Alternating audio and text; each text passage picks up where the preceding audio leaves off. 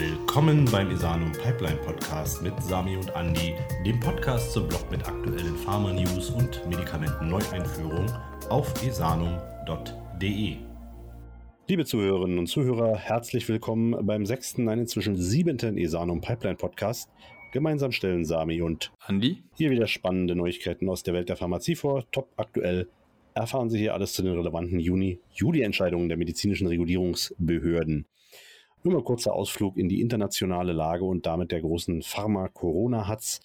Äh, wie wir alle mitbekommen haben, hat AstraZeneca unter großer internationaler Aufmerksamkeit ein Covid-19 Impfstudienprogramm um den Wirkstoff AZD1222 unterbrechen müssen, da laut New York Times bei ein oder mehreren Probanden eine potenziell schwere unerwünschte Nebenwirkung auftrat, genauer gesagt eine Entzündung des Rückenmarks. Ja, nachdem Eli Lilly und Regeneron bei der Entwicklung eines neuen Antikörper gegen Covid-19 zeitlich sehr ins Stolpern geraten sind, springen GSK mit dem Partner Wir in den Ring. Die Unternehmen versprechen einen schnellen Abschluss der Phase 2 und Phase 3 Studien für ihren führenden Covid-19-Antikörper mit Ergebnissen Ende 2020. Roche Actemra aus der Interleukin-6-Wirkstoffklasse soll nun ebenfalls eine Rolle im Kampf gegen Covid-19 spielen. Die Daten aus einer neuen Phase 3-Studie zeigen, dass die Gabe von Actemra die Wahrscheinlichkeit verringern könnte, dass hospitalisierte Patienten eine Beatmung benötigen. Die wichtige Info hier ist, dass die Mehrheit der 389 in die Studie eingeschlossenen Patienten aus ethnischen Minderheiten stammt, die in klinischen Studien häufig unterrepräsentiert sind, aber die die Hauptlast der Pandemie tragen. Ja, und damit äh, ist die Gemengelage aus Impfstoff- und Antikörperentwicklung sowie politischen Druckpunkten, vorneweg natürlich die US-Wahl im November, und das verspricht einen explosiven Herbst und Winter für große wie kleine Pharmaunternehmen. Also das Rennen ist noch lange nicht beendet, aber auch die gesundheitlichen Unwägbarkeiten in diesem Schweinsgalopp, möchte man fast sagen, bleiben weiterhin ein heißes Thema. Ja, du sagst es. Von der Seite der EMA gibt es auch Neuigkeiten. Und hier werden eben Substanzen gegen Krebs bis hin zu Sichelzellanämie, Rheumatoide Arthritis, das multiple Myelom, die lymphatische Leukämie bis hin zum gastrointestinalen Stromatumoren eingereicht. Auch ein weiterer JAK-Hämmer, Dianoskinase-Hämmer, soll bis Ende September auf den Markt kommen. Beginnen wollen wir mit Belantamab, das erste gegen B-Zellreifungsantigen gerichtete Medikament in der Myelomtherapie. Hm, nach der Zulassungsempfehlung Ende Juli hat die EU-Kommission bereits Ende August 2020 das Medikament zur parenteralen Monotherapie von Erwachsenen mit einem multiplen Myelom bedingt zugelassen. Die Patienten müssen therapierefraktär in mindestens vier Therapien sein, um den Wirkstoff zu bekommen. Dazu zählen mindestens ein Proteasom-Inhibitor, ein Immunmodulator oder ein CD38-Antikörper sowie eine Progredienz im weiteren Krankheitsverlauf. Ja, und äh, Belantamab äh, Mafotodin ist ein ADC. Und zur Erinnerung nochmal, das heißt Antikörper-Arzneistoff-Konjugat, in dem der Antikörper Belantamab an das Zytostatikum MCMMAF konjugiert ist. Und das Belantamab bindet ähm, an das B-Zell-Reifungsantigen auf der Oberfläche von Myelomzellen. In den Zellen wiederum wird dann die zytotoxisch wirkende Substanz freigesetzt. Genau. Die Zulassung basiert ihrerseits auf der DREAM-2-Studie. Und hinter diesem wunderschönen Akronym verbirgt sich die Driving Excellence in Approaches to Multiple Myeloma mit Follow-up-Daten über 13 Monaten. In dieser offenen Phase 2-Studie mit 196 Patienten konnte bei über 30 Prozent ein Ansprechen erreicht werden. Das Ansprechen hielt dann im Median 11 Monate an und die Patienten überlebten im Median 13,7 Monate. Was natürlich ein bisschen schwierig ist, wenn das Follow-up nur 13 Monate lang war, aber. Lassen wir durchgehen. Ne? Passiert ja sonst nicht so viel im Augenblick. In der Juli-Sitzung wurde ebenso empfohlen, der Proton-Tyrosin-Kinase, wir nennen es der Einfachheit halber BTK-Hämmer, Azalabrutinib, Handelsname Celgens von Astra, also hier mal gute News für den Konzern. Und die Zulassung soll erfolgen für die orale Behandlung von nicht vorbehandelten Patienten mit chronischer lymphatischer Leukämie, allein oder in Kombination mit Obinutuzumab. Außerdem soll es als Monotherapie bei Patienten eingesetzt werden können, die mit mindestens einer Therapie vorbehandelt worden sind. Äh, wer sich übrigens wundert, ja, Azalabrutinib wurde ursprünglich vom niederländischen Biotech-Unternehmen Acerta entwickelt. Astra hat allerdings inzwischen eine Mehrheitsbeteiligung von 55 Prozent erworben, daher dieser flotte Wechsel. Und hier basiert die Zulassungsempfehlung auf den Ergebnissen der Studien Elevate TN und Ascent. In der offenen, randomisierten und kontrollierten Phase 3 Studie Elevate TN verlängerte Acalbrutinib allein und in Kombination mit Obinutuzumab bei 535 CLL-Patienten das progressionsfreie Überleben im Vergleich zur Behandlung mit Obinutuzumab plus Chlorambucil. Ja, genau. So heißt das. Und äh, in der offenen randomisierten Phase 3-Studie Ascent, ein guter Bekannter hier in unserem äh, Pipeline-Programm, erhielten 310 Patienten mit rezidiviertem CLL ähm, Azalabrutinib als Monotherapie oder einem alternativen Inhibitor plus Rituximab. Ähm, nachdem im Median in 16,1 Monaten das progressionsfreie Überleben in der Acalabrutinib-Gruppe signifikant länger war als in den Vergleichsgruppen, ist diese Zulassung erklärbar und derzeit wird Acalabrutinib in klinischen Studien unter anderem beim Mantelzell-Lymphom, der AML und dem B-Zell Non-Hodgkin-Lymphom weitergeprüft, also eben für weitere Krebsarten sehr aussichtsreich. Ja, dann kommen wir schon zum nächsten Wirkstoff, das ist das Avapritinib. Und äh, der CHMP hat im Juli 2020 empfohlen, Avapritinib mit dem Handelsnamen Ivakid der Firma Blueprint Medicines aus Cambridge, Massachusetts Bedingt für die orale Behandlung von erwachsenen Patienten mit nicht resizierbaren oder metastasiertem gastrointestinalen Strumatumoren, kurz GIST, also GIST, mit der schwer aussprechbaren PDGFRA D842V-Mutation zugelassen. Und so manch einer wird sich fragen, was eigentlich bedingte Zulassung bedeutet. Das haben wir jetzt schon ein paar Mal erwähnt heute. Und für gewöhnlich durchlaufen eben Medikamente verschiedene Studienphasen, bis sie zugelassen werden. Das ist die Studienphase 1 bis 3 und im Anschluss dann eben die klinische Überwachung, die Studienphase 4. Um eine Zulassung ohne vollständige Prüfung zu halten, wie schon viele Stoffe oben gemacht haben, die eben in der Phase 2 schon zugelassen wurden, äh, muss das Ganze durch das zentrale Zulassungsverfahren laufen. Und die kann dann eine bedingte Zulassung aussprechen. Und das wird durch ein schwarzes Dreieck gekennzeichnet.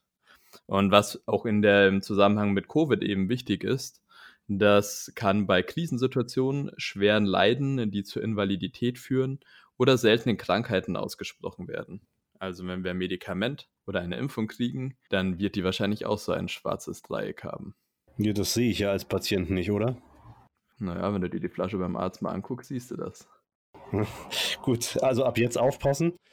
Ähm, mit etwa 1000 Neuerkrankungen pro Jahr in Deutschland gehören eben diese GIST zu den seltenen Krebsarten. Ne, fortgeschrittenen oder metastasierten Stadium werden äh, GIST meist mit dem äh, Tyrosinkinasehemmer Imatinib behandelt, der eben das, das Tumorwachstum bis auf Jahre aufhalten kann und etwa 10% der Tumoren brechen allerdings nicht auf diese Behandlung an. Und hier auch ist auch wieder eine Mutation im Verdacht. Äh, das sind eben meist PDG, FRA, Exon 18 Mutationen. Und äh, das eben angesprochene Avapritinib ist der Vollständigkeit halber eben ein Proteinkinase-Inhibitor der onkogene KIT. Also wir freuen uns schon, das geht noch weiter. PDGFRA-Mutanten potent und selektiv hemmt. Ja, also für alle begeistern dieses, äh, dieses Präambel, diese PDGFRA kann man sich vielleicht mal merken, aber äh, das, was danach kommt, ist ein bisschen schwierig. Die Zulassungsempfehlungen von Avapritinib basiert eben auf den Ergebnissen einer Phase 1-Studie, die Navigator heißt, und in der so 79% der Patienten in eine partielle Remission und 9% sogar in eine komplette Remission überführt wurden. Dann hat man eine Phase 3-Studie genannt Voyager, in der Avapritinib im Vergleich zu Regorafenib bei Patienten mit fortgeschrittenen GIST untersucht wurde. Nach einer Mitteilung von Blueprint wurde jedoch das Studienziel nicht erreicht. Äh, aber Plitinib erweist sich nicht besser als besser wirksam als Regorafenib und das ist gerade der Standard in der Drittlinientherapie bei dem GIST. Gut, also wir äh, wünschen, ähm, wir wünschen natürlich Avrapritinib trotzdem alles Gute. Jetzt kommen wir zu Krizanlizumab. Krizan Lizumab. Ne, das habe ich schon richtig ausgesprochen. So, Prävention veno-okklusiver Krisen bei der Sichelzellkrankheit. Ja, auch die Sichelzellkrankheit. Ja, ja, also veno-okklusiv. Also irgendwie nach Gender Studies. Sichelzellkrankheit äh, ist ja auch ein guter Bekannter hier bei uns in der Pipeline. Und das ist wieder eine bedingte Zulassungsempfehlung erfolgt Adagveo heißt das schöne Medikament äh, und ist von Novartis. Es ist ein monoklonaler Antikörper, wiederum parental zur Prävention wiederkehrender veno-okklusiver Krisen bei Patienten mit eben jener Sichelzellkrankheit ähm, soll dann eben zugelassen werden, zusätzlich zu Hydroxycarbamid oder eben Mono gegeben werden, wenn erstere nicht eingesetzt werden kann. Ähm, Andi, weißt du, was Hydroxycarbamid ist? Also das Hydroxycarbamid ist auch äh, besser bekannt als Hydroxyurea und ist ein Zytostatikum. Aha. Ähm, und eben äh, Crizanlizumab bindet mit hoher Aktivität an P-Selektin und blockiert dessen Interaktion mit seinen Liganden. Das ist übrigens ein Wort, auf das ich mich sehr gefreut habe, dass ich es heute aussprechen kann. P-Selektin ähm, äh, ebenfalls ein Zelladhäsions, also Bindekraft an die Zelle beschreibt das, ähm, das eben bei diesen gesamten Zellinteraktionen eine zentrale Rolle spielt und ähm, verhindert halt eben die Interaktion zwischen den Endothelzellen, Thrombozyten, Erythrozyten und Leukozyten und ebenso die schon oben angesprochene Vasookklusion. Die Zulassungsempfehlung basiert dabei eben auf den Ergebnissen der Sustain-Studie. Das ist wieder randomisiert, kontrolliert, Phase 2, 52 Wochen und ergab eben das Krizanlizumab die, die jährliche Rate von veno-okklusiven Krisen von 2,98 unter Placebo auf immerhin 1,63 senkte. Und äh, ne, in, in, Prozent ausgesprochen wäre das eine Risikominderung von 45. Außerdem senkte der Antikörper die Hospitalisierungstage von 6,87 auf immerhin 4 im Vergleich zum Placebo. Die, die Applikation erfolgt äh, parenteral, erfordert jedoch eine besondere Logistik, um eben dem Patienten den Zugang zu dieser äh, Therapie zu ermöglichen. Und in derzeit laufenden Studien wird der Nutzen des Antikörpers bei weiteren Komplikationen eben der, der Sichelzellerkrankung äh, und bei Kindern untersucht. Ja, dann hoffen wir mal, dass die sustainable bleiben. Äh, das letzte Medikament heute ist äh, Filgotinib, ein Jackhemmer für Rheumapatienten. Und äh, der wird äh, unter dem Namen Gyseleca von Gilead oder Gilead empfohlen von der CAMP zur Zulassung. Ähm, und der ist sozusagen der vierte im Quartett gegen die rheumatoide Arthritis bei Erwachsenen. Und äh, der wird dann gegeben, wenn ein DMARD nicht ausreichend angesprochen hat oder Patienten dieses nicht tolerieren. Das kann eben alleine oder in Kombination mit MTX, also Methotrexat, eingesetzt werden. Äh, wobei das Methotrexat natürlich die Dosis, die dann gegeben werden muss, etwas reduziert. Das Filgotinib, wie ich ja gerade schon gesagt habe, ist der vierte im Quartett. Und was bei dem Filgotinib eben noch das Spezielle ist, ist, dass es ein oral applizierbarer, selektiver JAK1-Hämmer ist. Die Empfehlung für dieses Medikament basiert auf den Daten der, des Phase 3-Programms Finch und des Phase 2-Programmes Darwin mit 4544 Patientenjahren. Alle drei Finch-Studien mit einem breiten Patientenspektrum erreichten die primären Endpunkte.